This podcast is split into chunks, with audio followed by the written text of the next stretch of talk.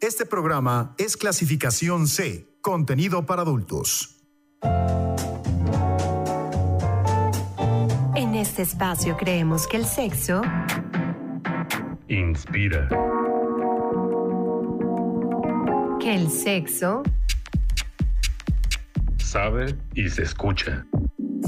Conocer más de nuestra sexualidad e informarnos permite disfrutar. Y en 99.g El sexo se oye bien.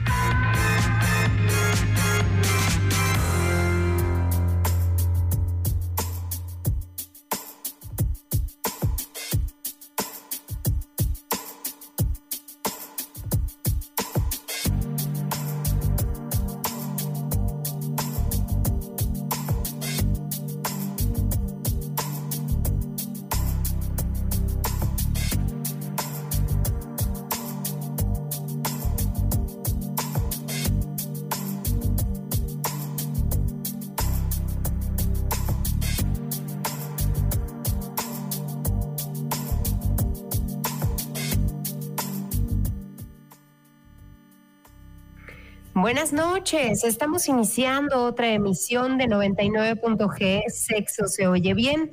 Me da mucho gusto saludarlos y darles la bienvenida a este espacio. Mi nombre es Lorena Rodríguez y pues como cada martes aquí en la frecuencia de Uniradio en el 99.7 de FM, eh, traemos mucha información y muchos temas para platicar con ustedes. Si no tienen una radio cerca, recuerden que nos pueden escuchar a través de la página de Uniradio, uniradio.uamx.mx. Pueden pedírselo a su bocina inteligente también para que los enlace con nosotros. Y bueno, pues aquí no pueden faltar, como cada semana, los temas referentes a la sexualidad y lo más importante para nosotros, que es escuchar sus comentarios y saber cómo están a través del teléfono en cabina, que es 722-270-5991.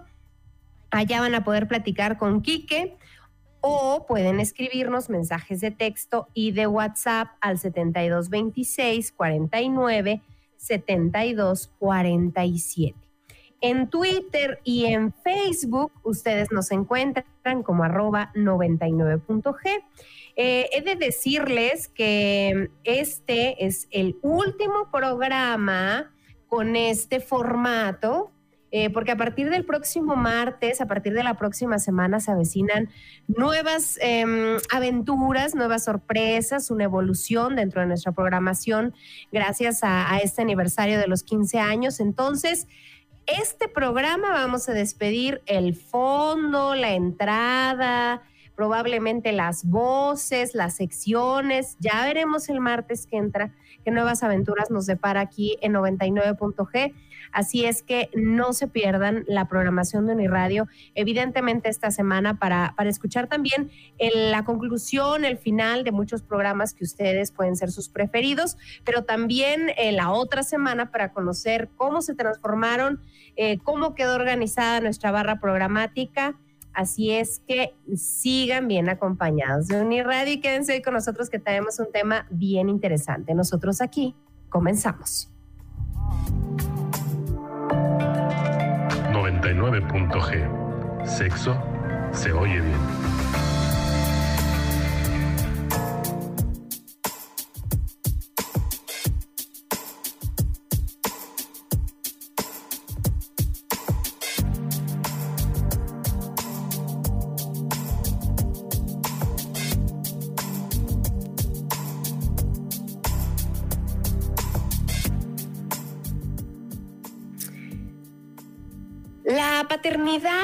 Dicen que cambia radicalmente la vida. Eh, para muchos que, son padres, que, que ya vivieron esta experiencia, pues seguramente lo confirman, pero también lo mencionan algunos estudios. Por ejemplo, hay un estudio elaborado por una plataforma internacional que se llama Sightly, que eh, hace este estudio a nivel europeo y revela que los cambios que se sufren al ser padres, eh, hay algo en lo que coinciden todos los encuestados y es que pues te cambia definitivamente la vida, incluido el estrés, el trabajo, pero también la vida sexual, la llegada de, de los hijos eh, trae con esto pues un tema ahí de cansancio, de, a lo mejor no poderle dedicar más tiempo a la pareja, de, mm, que cambia la rutina misma en la que están acostumbrados y a lo mejor pues se tienen que afrontar las dificultades que plantea el reto de educar y de ver crecer a un hijo, que además no estaría fácil.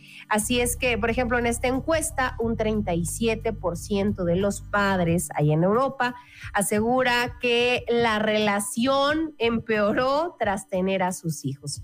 ¿Será que, que estamos... Eh, eh, ¿cómo se dice? Como, como metidos en, en, esta idea y nos la hemos creído, o qué tanto se llena de realidad todo este, toda esta situación. Así es que el tema de esta noche aquí en 99.g es ser padres cambió nuestra vida sexual.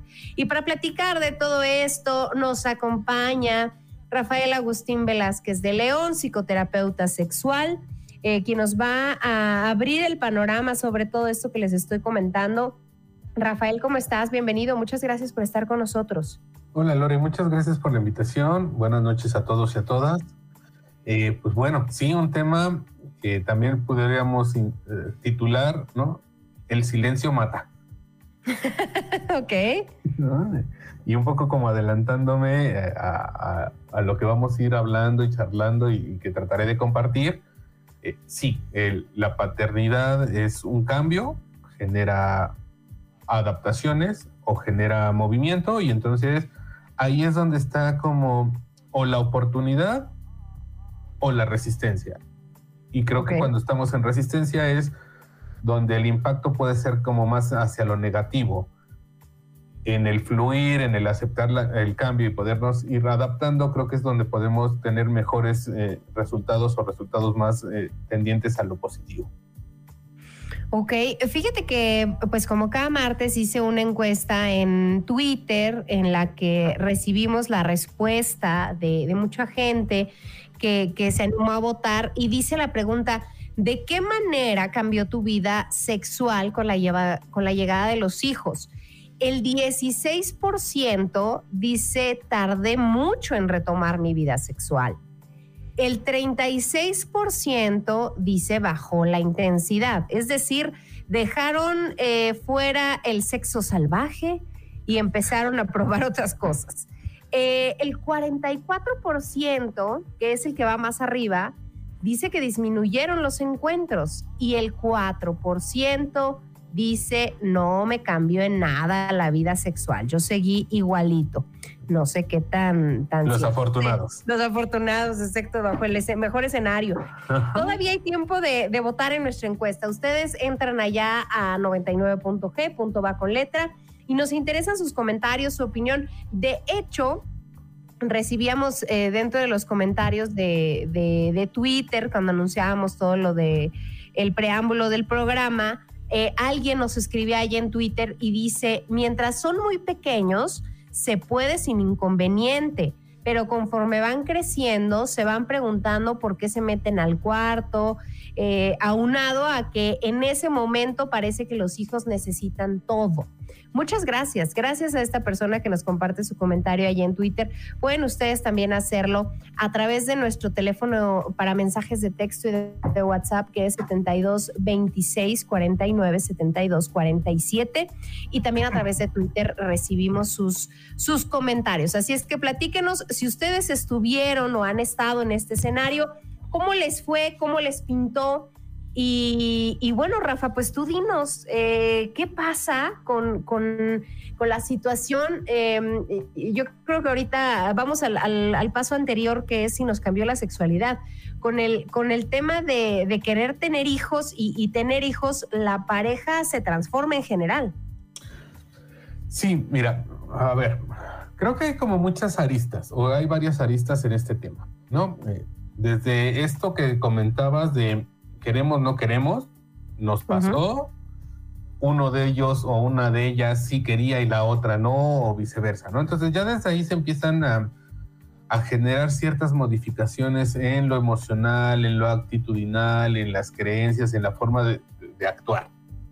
Y luego todavía lo que va sucediendo cuando se va dando el embarazo, ¿no?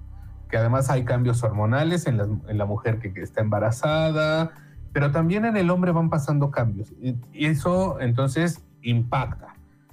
Y okay. luego los valores culturales, la imagen corporal, el cómo visualizo y, y le doy sentido a la experiencia. Entonces, entre todas esas aristas es lo que puede convertir la experiencia de muchas maneras, que, que, si lo ponemos en dos alternativas, pudiera ser desde lo agradable a lo desagradable, ¿no? Uh -huh. Con, pasando como por todas las tonalidades que eso pudiera significar.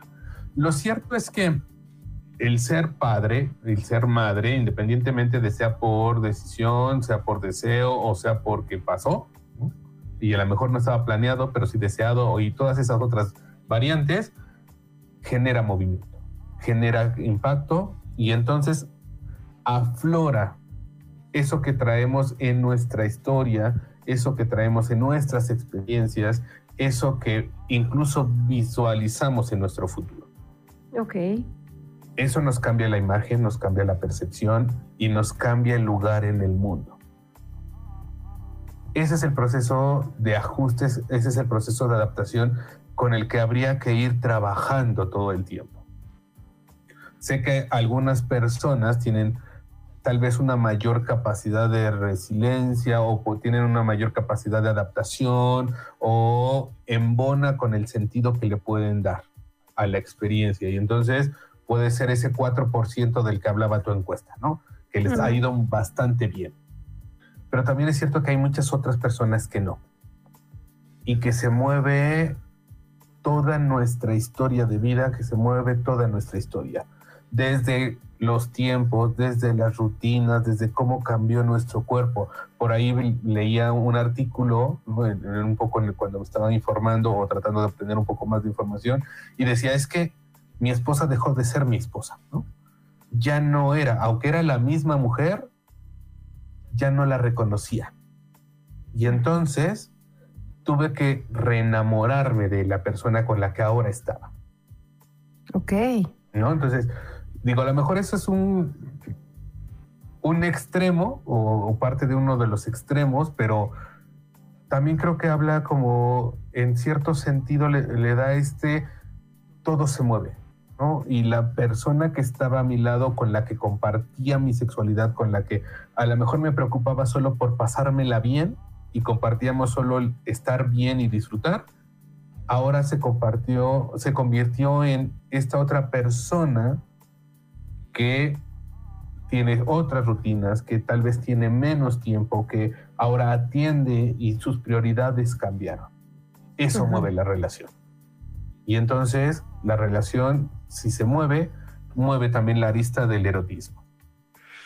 Oye, Rafa, hay una, una situación eh, que se menciona y, y cuando la, la, mujer está embarazada y, y, y, cuando, cuando la pareja ya tiene al bebé en sus brazos, que, que es que el padre, eh, como tal, el hombre, no percibe toda esta transformación de manera tan cercana como lo percibe la mujer y hasta que ve al bebé es cuando dice, ah, caray, y sí, ¿verdad? Y vamos a tener un bebé y aquí ya lo tengo, ya lo siento.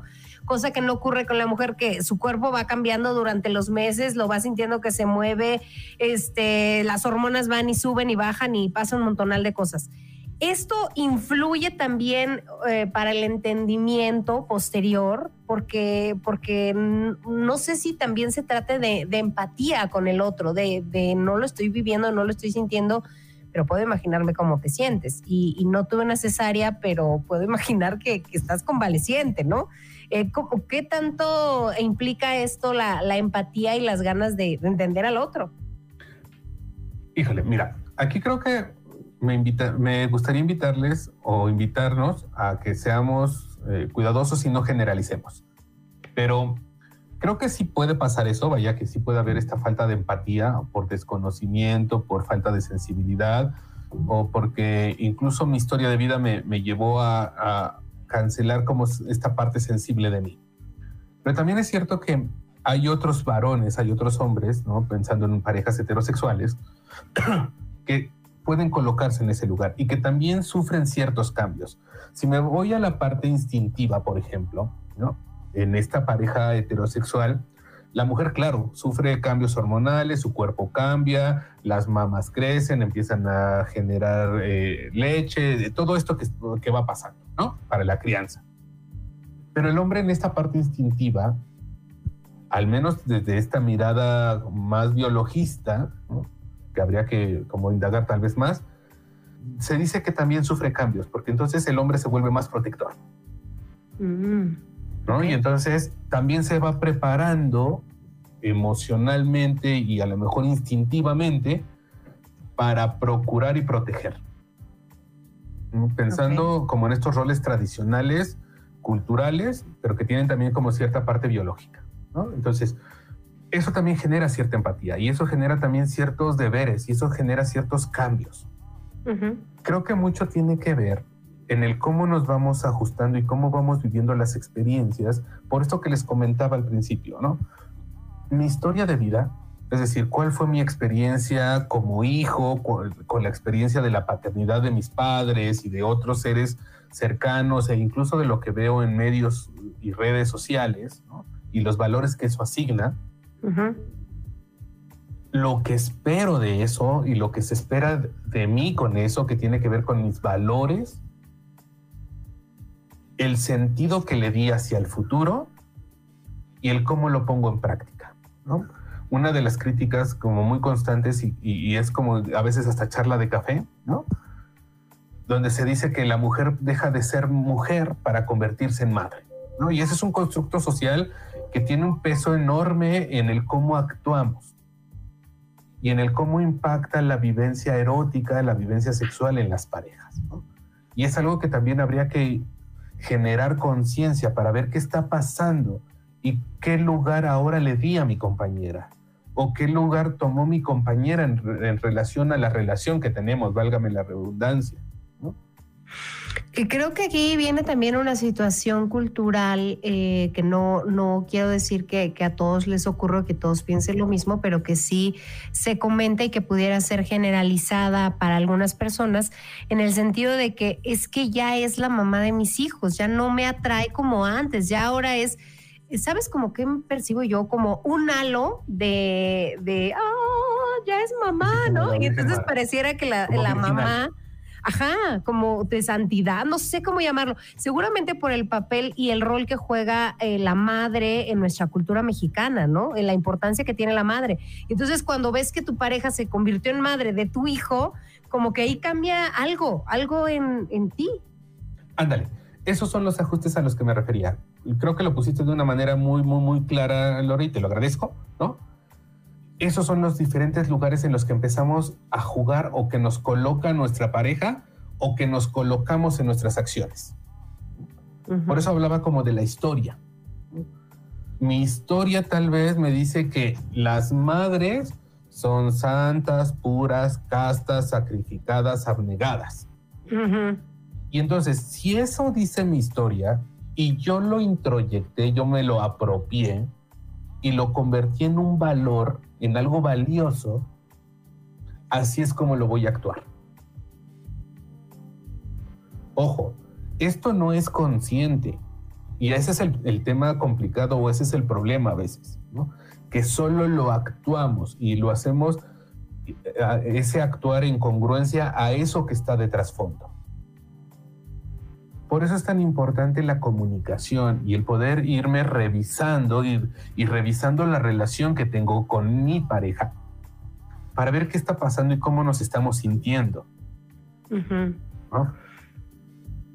E incluso también qué lugar nos estamos dando. Si, si, estamos acorde o no, si hay disparidad o no, si nos estamos ajustando o no, o si a lo mejor lo estamos tomando como un pequeño break erótico en la relación, que eso también puede ser una buena alternativa. Tú decías, sí, dime, dime, dime.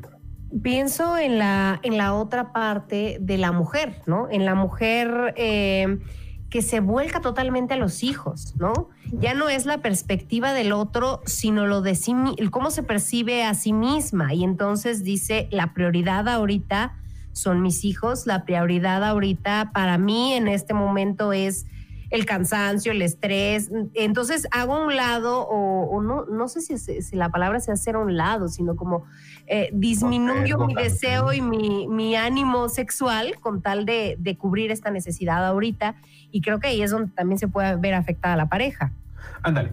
Pero fíjate, cómo eso incluso también tiene que ver con mi sistema de valores, ¿no? O sea, le estoy dando prioridad a lo que asumo como más valioso en este momento, en esta circunstancia. ¿no? Por eso creo que cuando dijiste postergar, creo que estuvo bien utilizado, que también puede ser como retrasar, que también puede ser a lo mejor cancelar momentáneamente o temporalmente, porque estamos priorizando algo que parece o desde mi sistema de valores pudiera ser más valioso.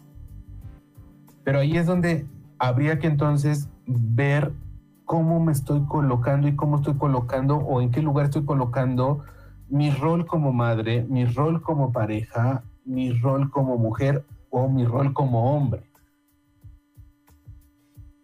Y si está siendo congruente conmigo, o si estoy siendo congruente conmigo mismo, vaya. Claro. Y con lo que espera mi pareja y con lo que hemos construido. Para algunas personas está bien postergar. Para algunas parejas es maravilloso y luego lo retoman. Para otras personas a lo mejor es solo bajar la frecuencia o la intensidad. Para otros a lo mejor está bien cancelarlo completamente. Para otros se niegan o no está bien cancelar. Pero entonces en esas posibilidades es donde habría que establecer acuerdos. Ver cómo nos estamos sintiendo, ver si nos está funcionando y si no, ver qué podemos hacer.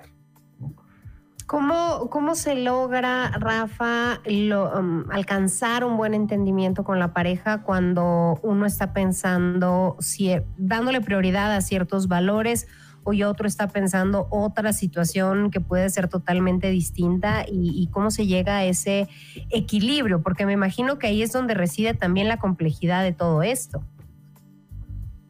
Creo que es importante que nos reconozcamos como personas, con diferentes áreas, en diferentes circunstancias y con diferentes sentidos. Creo que esa sería la base. O sea, yo saberme que no solo soy el sexólogo o que no solo soy el papá de o que no solo soy el trabajador o no solo soy el esposo de o el hijo de, sino que soy todos esos en uno. Y todos esos tienen un lugar, un momento, una circunstancia. Y mi pareja habría o tendría que hacer lo mismo y entonces pudiéramos irnos reacomodando. A lo mejor en este momento por, por crianza, porque tiene unos cuantos días de nacido unos meses de nacido y es completamente dependiente de mamá, el, el bebé o la bebé, a lo mejor podemos eso ponerlo en primer lugar y esa es la prioridad. Pero eso no quiere decir que no podamos ir atendiendo los otros espacios y que podamos ir jugando con esas prioridades en circunstancias, en momentos, en escenarios. Pero ¿cómo nos podemos dar cuenta de eso? Viendo la necesidad. O aprendiendo a atender, a atender nuestras necesidades y darle voz a nuestras necesidades. Oye, me siento así, oye, me pasa esto, ¿tú qué onda? Eh, ¿Cómo, logra, Rafa, o qué, consejo le das tú a esas parejas que, en, esta, en esta etapa de postergar eh, no, se, no se perdiera la, flamita encendida de la atracción, del decirle a la pareja, pues no sé, que, le sigue gustando o el tener ciertos detalles, ciertas acciones, que sigan manteniendo encendida esta, esta situación, a lo mejor en la pausa, en lo que están eh, reacomodándose esta nueva vida. Yo creo que habría que quitarle peso a la parte coital o a las relaciones sexuales para darle un poco más de peso o diversidad al erotismo. ¿A qué me refiero?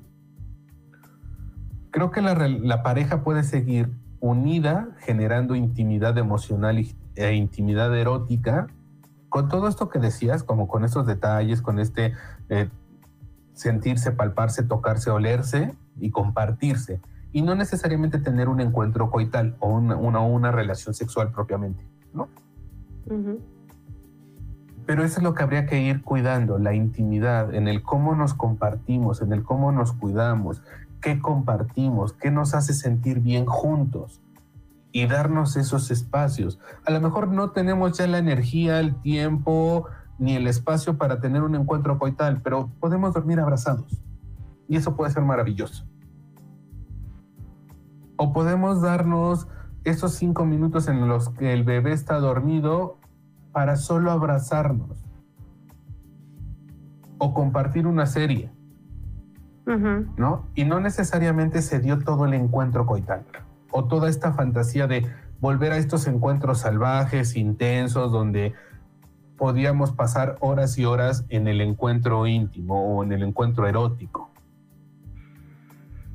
Vamos a hacer una pausa. Hoy estamos hablando eh, de este tema de ser padres cambió nuestra vida sexual y los invitamos a ustedes a que se pongan en contacto con nosotros. Pueden llamarle allá a la cabina aquí que al 722-270-5991. Pueden escribirnos mensajes de texto y de WhatsApp al 7226-497247 y allá en Twitter arroba 99.g punto va con letra nosotros ya regresamos.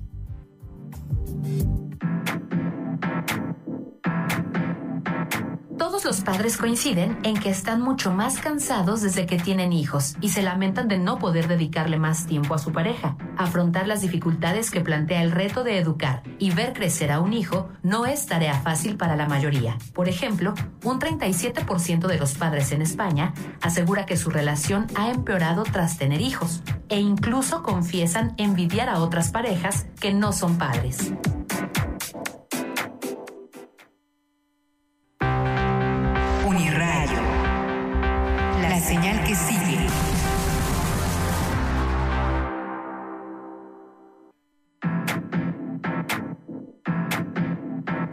Al tener un hijo aparecen nuevas sensaciones, nuevos sentidos a la vida. No todo es negro ni blanco. Hay momentos de todo tipo. Hay nuevas vivencias y se crean nuevas situaciones especiales que generan una unión familiar y un mayor vínculo de pareja. Se madura, se cambia, se aprende y se crece para que todo este giro sea positivo y sume como pareja. Hay que hablar mucho y tener comunicación.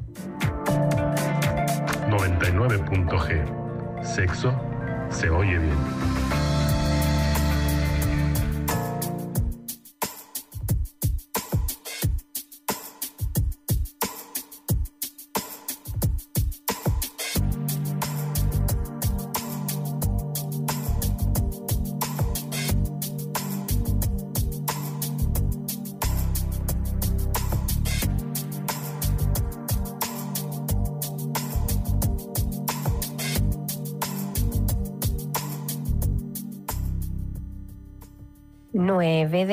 Noche con 32 minutos.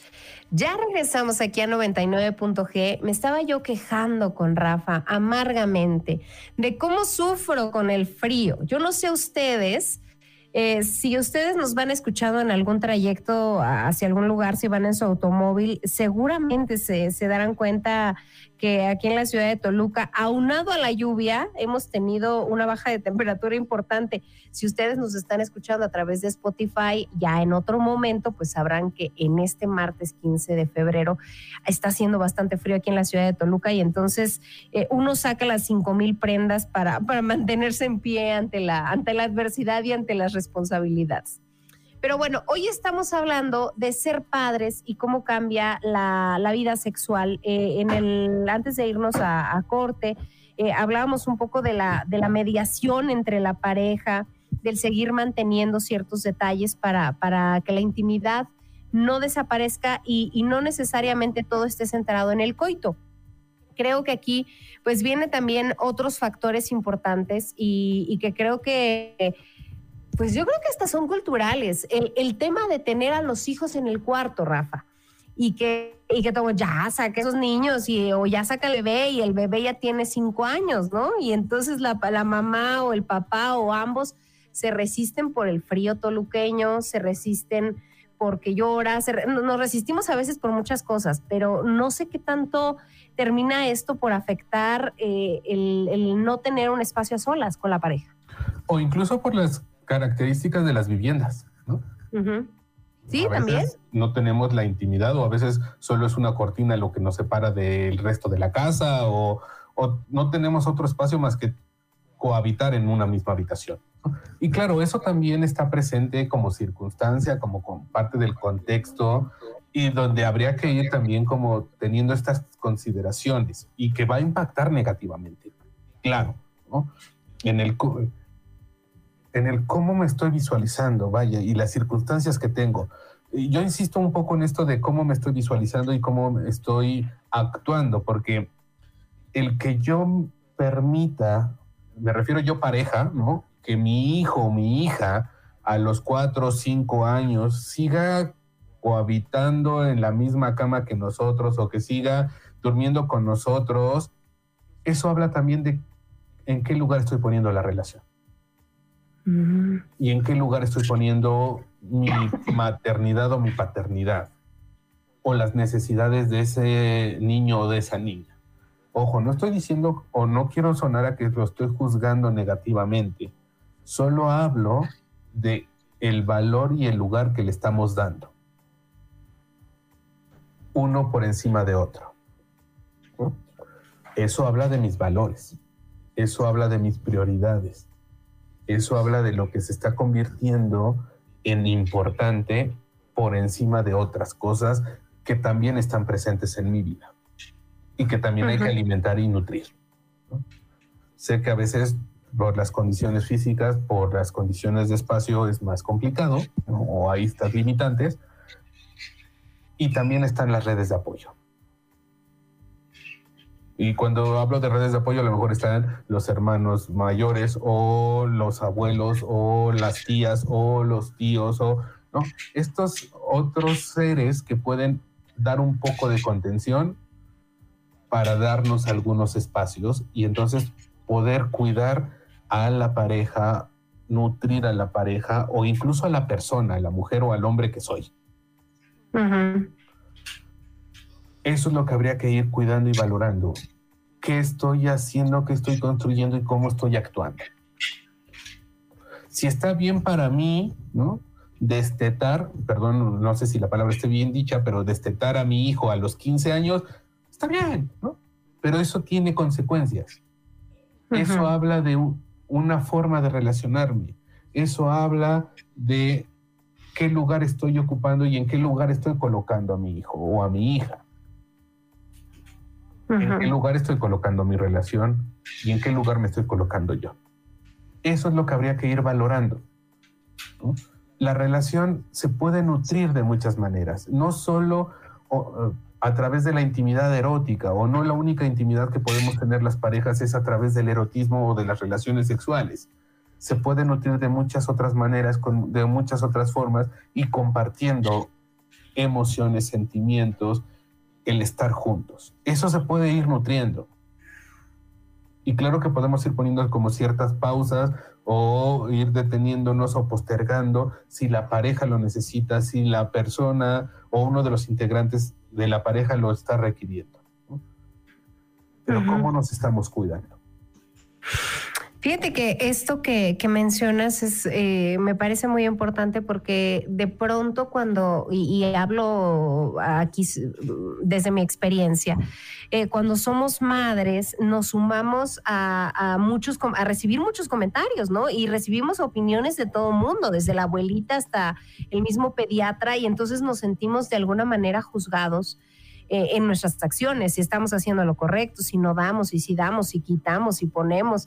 Y, y, con el pasar de mi, de mi corta edad, y de mis dos eh, hijos que, que, los he criado de modos muy distintos, por, por la misma edad que yo tenía, por la experiencia que yo tenía y la que no tenía, creo que, que al final cada quien va a hacer lo que tenga que hacer para aprender en ese momento. Y eso, como tú lo bien lo mencionabas, va a tener ciertas consecuencias. Uno de a partir de ahí aprende eh, pues lo que le hubiera, lo que hubiese estado mejor o lo que no hubiera estado mejor, pero actúa por instinto y, y eso es lo que habría que reflexionar cuando, cuando a lo mejor ya pudiera ser muy tarde, cuando uno, eh, cuando alguien le esté dando prioridad al hijo, pero se está eh, terminando la relación, a lo mejor tratar de mantener ese equilibrio o, notarlo antes de tiempo. No sé si se logra, pero creo que sí sería bueno más que más que escuchar a los demás, escuchar a uno mismo, qué es lo que uno quiere y qué y para dónde va las decisiones que está tomando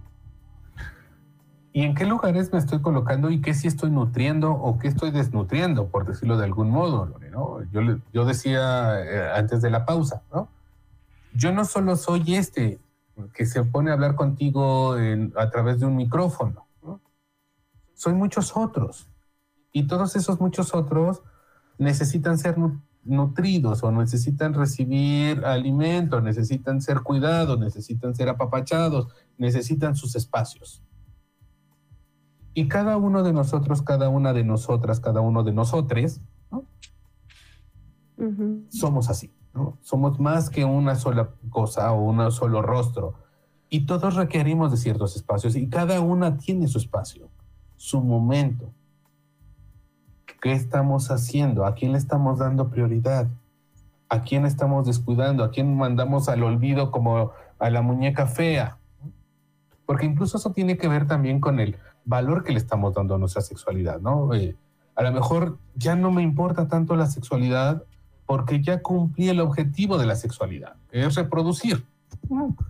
A lo mejor para ese hombre o esa mujer está bien así y está valorando otras cosas, pero hay una diversidad de posibilidades y que definitivamente tendremos que expresar eh, con nuestra pareja, expresar o hacer presentes en, nosotros y, de ahí ir tomando decisiones de, de, cómo equilibrar la situación. ¿Cómo nos vamos a cuidar y qué lugar vamos a colocarnos? Vamos a hacer una pausa, vamos a escuchar una cápsula, otra cápsula el día de hoy de muchos menos machos. Recuerden que estas cápsulas ustedes las pueden escuchar, esta, es la segunda temporada, pero pueden es escucharlas de la primera y parte de la segunda a través de Spotify y las encuentran justamente así como muchos menos machos. Ya regresamos.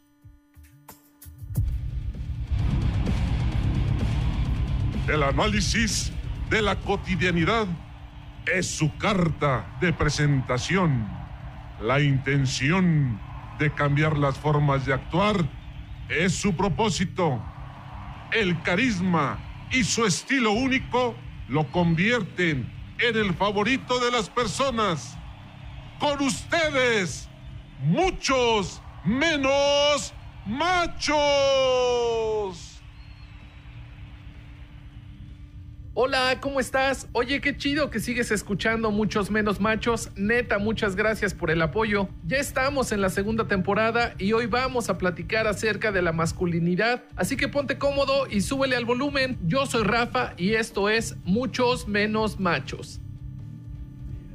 El concepto de masculinidad es relativamente nuevo comparado con otros conceptos y es una de las tantas consecuencias que han detonado las mujeres y los diferentes movimientos feministas a través de los años. Gracias a ello, hoy podemos considerar a la masculinidad como un proceso sociocultural que está relacionado con un conjunto de prácticas, pensamientos y comportamientos que entre muchas otras cosas generan vínculos y relaciones de poder. Los hombres somos los que aparentemente estamos más relacionados con la masculinidad, pues a partir de la sociedad en la que nos desarrollamos nos ofrece ciertos atributos y privilegios por encima de las demás personas. La masculinidad, la masculinidad tradicional o la masculinidad hegemónica las podemos considerar como sinónimos y hacen referencia al significado correcto, entre comillas, de ser hombre y marcando una diferencia total, opuesta e imprescindible con la feminidad. La masculinidad hegemónica también la podemos considerar como una categoría social llena de significados, normas, discursos y prácticas que se llevan a cabo en la cotidianidad para legitimar una falsa superioridad de los hombres. La masculinidad hegemónica siempre busca estar en la cima de todo, tener el poder y usarlo para mostrar constantemente una diferencia con el resto de las personas. Impone un modo particular para configurar nuestros comportamientos, nuestros pensamientos, nuestros cuerpos, nuestras vidas. Y aun cuando las formas en las que se expresa la masculinidad hegemónica son violentas, crueles, insensibles e injustas, en algunas sociedades son aceptadas bajo el discurso de que así siempre ha sido. El descuido, la imprudencia, el tener que enfrentarte a situaciones de riesgo innecesario o el demostrar que no se tiene miedo ante ciertas situaciones o incluso el tener que demostrarle a otras personas que se es más fuerte son algunas de las características de la masculinidad hegemónica, acompañadas por supuesto de la heterosexualidad y la virilidad.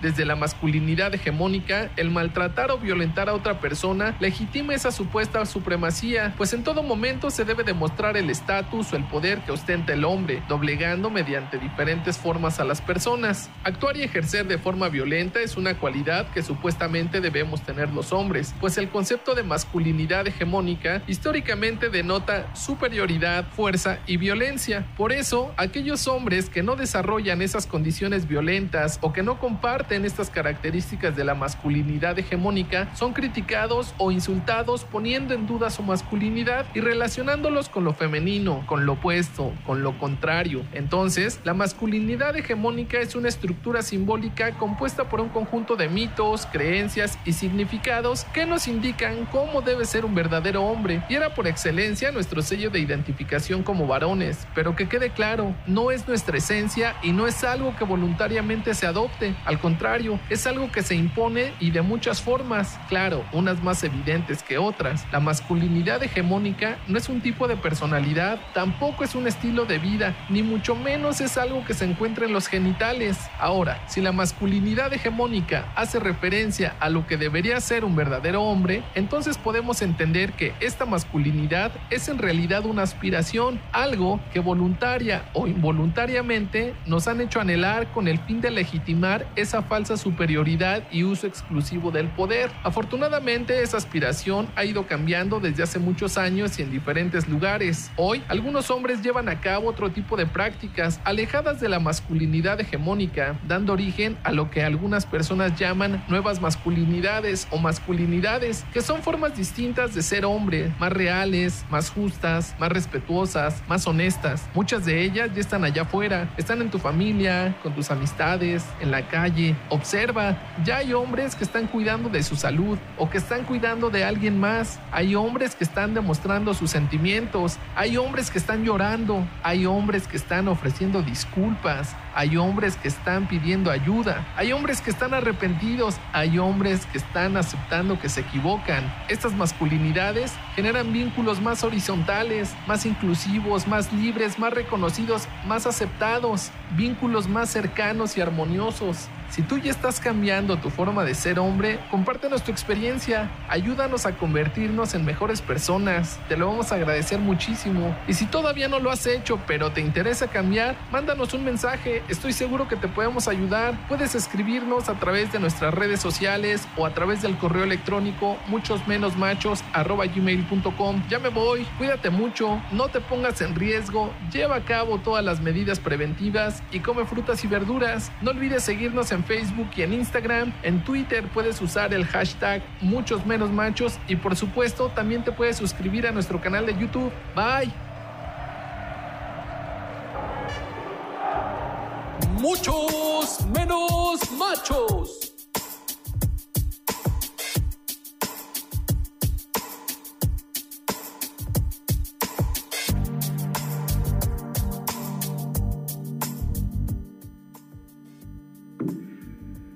Nueve de la noche con 47 minutos. Ya regresamos aquí a 99.g. Sexo se oye bien. Pueden ustedes seguir votando en nuestra encuesta de hoy allá a través de Twitter en arroba 99.g. Y bueno, pues eh, hemos estado hablando como de todo este proceso del tema de ser padres y cómo cambia la, la vida sexual. A mí me gustaría, Rafa, que, que habláramos también de este punto que, que aparece en la encuesta y que mucha gente que menciona, pues yo dejé de tener eh, relaciones, tardé muchísimo en retomar mi vida sexual. ¿Qué pasa con aquellos que no están teniendo ya encuentros sexuales a partir de la paternidad, pero que realmente les, les está afectando o que les gustaría retomar y reavivar la, la pasión con la pareja? Sí, mira, ahí creo que regresando un poco a lo que veníamos hablando, habría que ver qué estamos atendiendo y qué estamos desatendiendo, ¿no? Y si estamos algo, estamos desatendiendo algo, ¿qué es lo que nos hace llevar o qué nos lleva a ese desatender? Aquí me voy a atrever a hacer como una aseveración y a lo mejor mis colegas y compañeros y compañeras de profesión me van a decir una grosería. Pero el erotismo es algo sumamente endeble. puede ser modificado a favor o en contra, positivo o negativamente, por muchos factores y a veces por factores que ni cuenta nos damos o no creemos que pueda estar pasando o que pueda impactar de esa manera. Desde el cómo tenemos nuestras rutinas día a día, desde el cómo a lo que nos dedicamos y cómo hacemos o no hacemos actividad física, desde cómo nos alimentamos, desde el tiempo que le invertimos, desde los valores y el significado que le damos, vaya, todo eso va a estar presente, incluso mi historia de vida, ¿no? Si fue una historia de excesos o fue una historia de vida más tranquila, todo eso va a estar presente en el momento, en lo que está sucediendo aquí y ahora. Si algo en la relación está desnutriendo, por decirlo de algún modo, habría que ver como todo el contexto, ¿no? Desde el qué nos pasó después de la maternidad o de la paternidad, cómo cambiamos, cómo está nuestro sistema de valores, qué lugar estamos colocando, qué estamos necesitando y qué podemos alimentar. Y ya en el alimentar, claro que el generar espacios va a ser fundamental, espacios donde podamos ir intimando o generando intimidad, bajarle la expectativa, porque además esa también va a estar presente y va a generar eh, o puede generar impactos negativos. Es decir, probablemente ya no va a ser mi sexualidad como era. Y eso también está bien. ¿Cómo sí? ¿Cómo sí puede ser ahora? ¿Con qué intensidad sí puede estar y está bien para mí? ¿Qué estoy necesitando? ¿Cómo nos vamos acompañando? Cómo nos vamos procurando. Eso es lo que puede ir alimentando y favoreciendo que resurja la llama, por decirlo de alguna manera. Eh, Rafa, ¿en qué momento o, bajo qué parámetro la pareja dice no estamos logrando un entendimiento adecuado?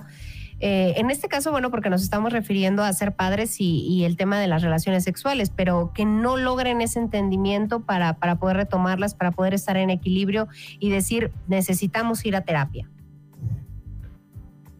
Aquí los dos tienen el mismo valor, los dos tienen el mismo peso. Me refiero a los integrantes de la pareja, ¿no? Y entonces, si hay incomodidad en uno de los dos, ese ya es un buen indicador o ese es un indicador importante.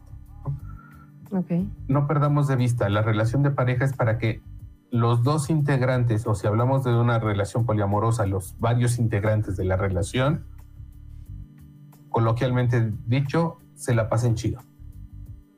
Estén bien, se sientan bien, sea disfrutable. Sé que no todo es disfrutable, no todo el tiempo es disfrutable, eso también está presente, pero sí en esencia que siga siendo disfrutable. Si algo me está haciendo falta o a mi pareja le está haciendo falta, entonces eso ya es una buena señal de alarma. Es una señal preventiva y entonces hay que seguir atendiendo o hay que empezar a atender. ¿Qué hacemos para que ambos o los que estemos inmersos en esta relación podamos, coloquialmente dicho otra vez, volver a sentirnos chidos?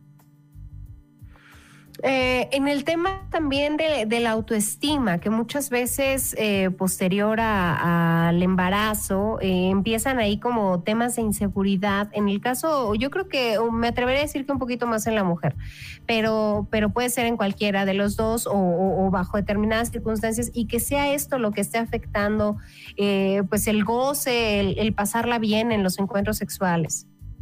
Sí, pero fíjate, ahí igual tiene que ver con una necesidad.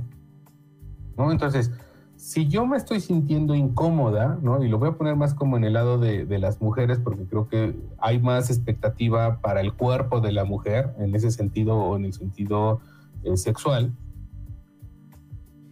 El compartir cómo me siento también puede ser importante. En el cómo ya no me siento también puede ser importante para que mi pareja también tenga una idea. Y entonces uh -huh. podamos construirnos y rescatar lo que sí está presente. Porque ese es otro tema que habría que tener presente, Lore. En muchas ocasiones estamos más atentos o ponemos nuestra atención a lo que era, a lo que ya no está, a cómo fue.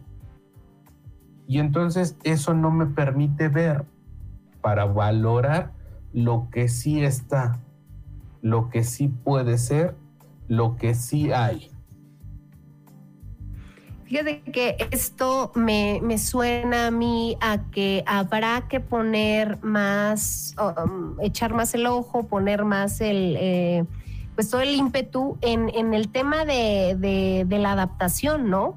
De que la vida, eh, no, no, tal vez no centrarnos en que la, la vida sexual va, va, a volver a ser la vida de antes, sino más bien encontrar ese modo de adaptarnos a la nueva situación y, y a pasarla bien con determinadas eh, características que ahora le tengamos. Claro, es como eh, ir de la mano con lo que está pasando en mi presente, ¿no? Ahora este es mi cuerpo, ahora uh -huh. sí respondo, ahora así es mi ritmo. Sí, a lo mejor a los 18, 20 años eh, la intensidad era muy alta y me recuperaba rápidamente y podía tener muchos encuentros en un solo día. ¡Qué padre! En su momento fue disfrutable. Ahora, ¿qué uh -huh. sí lo hace disfrutable?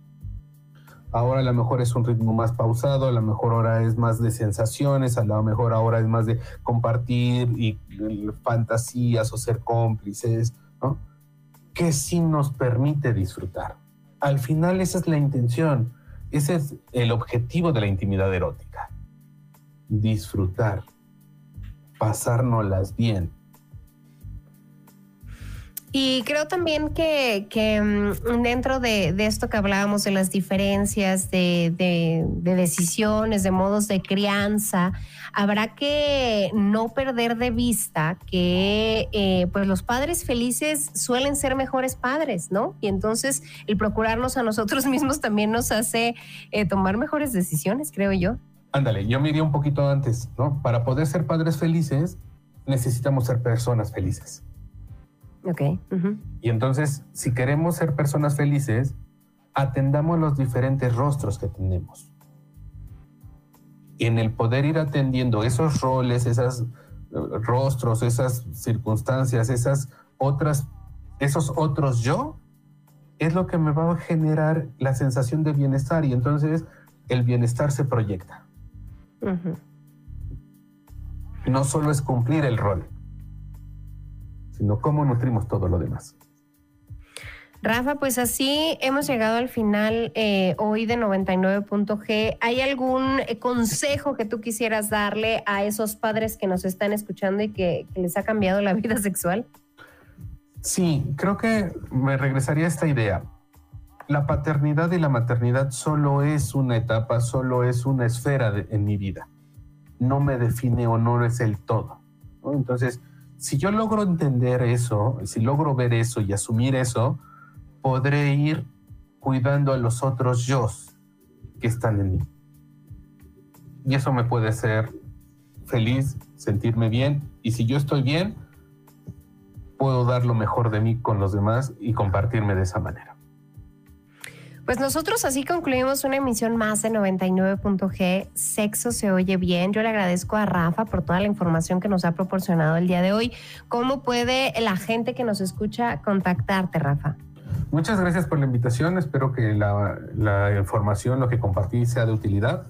Eh, sí, en redes sociales me pueden encontrar en Facebook como R. Velázquez, psicoterapeuta, o como Rafael Velázquez. Y mi número celular es el 7225 728011. Muchas gracias. Gracias a ti, yo le agradezco también a toda la gente que hace posible la realización de este programa. Le agradezco a Yaquique y a Oscar, quienes están en la cabina.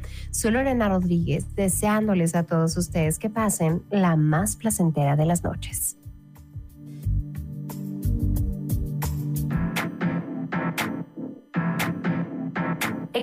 Estudios que demuestran que con la llegada de los hijos, las parejas más igualitarias se tradicionalizan la mujer carga con el grueso de las tareas domésticas y el hombre no lo percibe. Esto puede generar que la mujer esté agotada física y mentalmente y se siente incapaz de practicar sexo o como por una suerte de venganza. Aunque esta situación es más propia de la mujer, también puede darse en un hombre que lleve más el peso de la casa o del cuidado de los niños.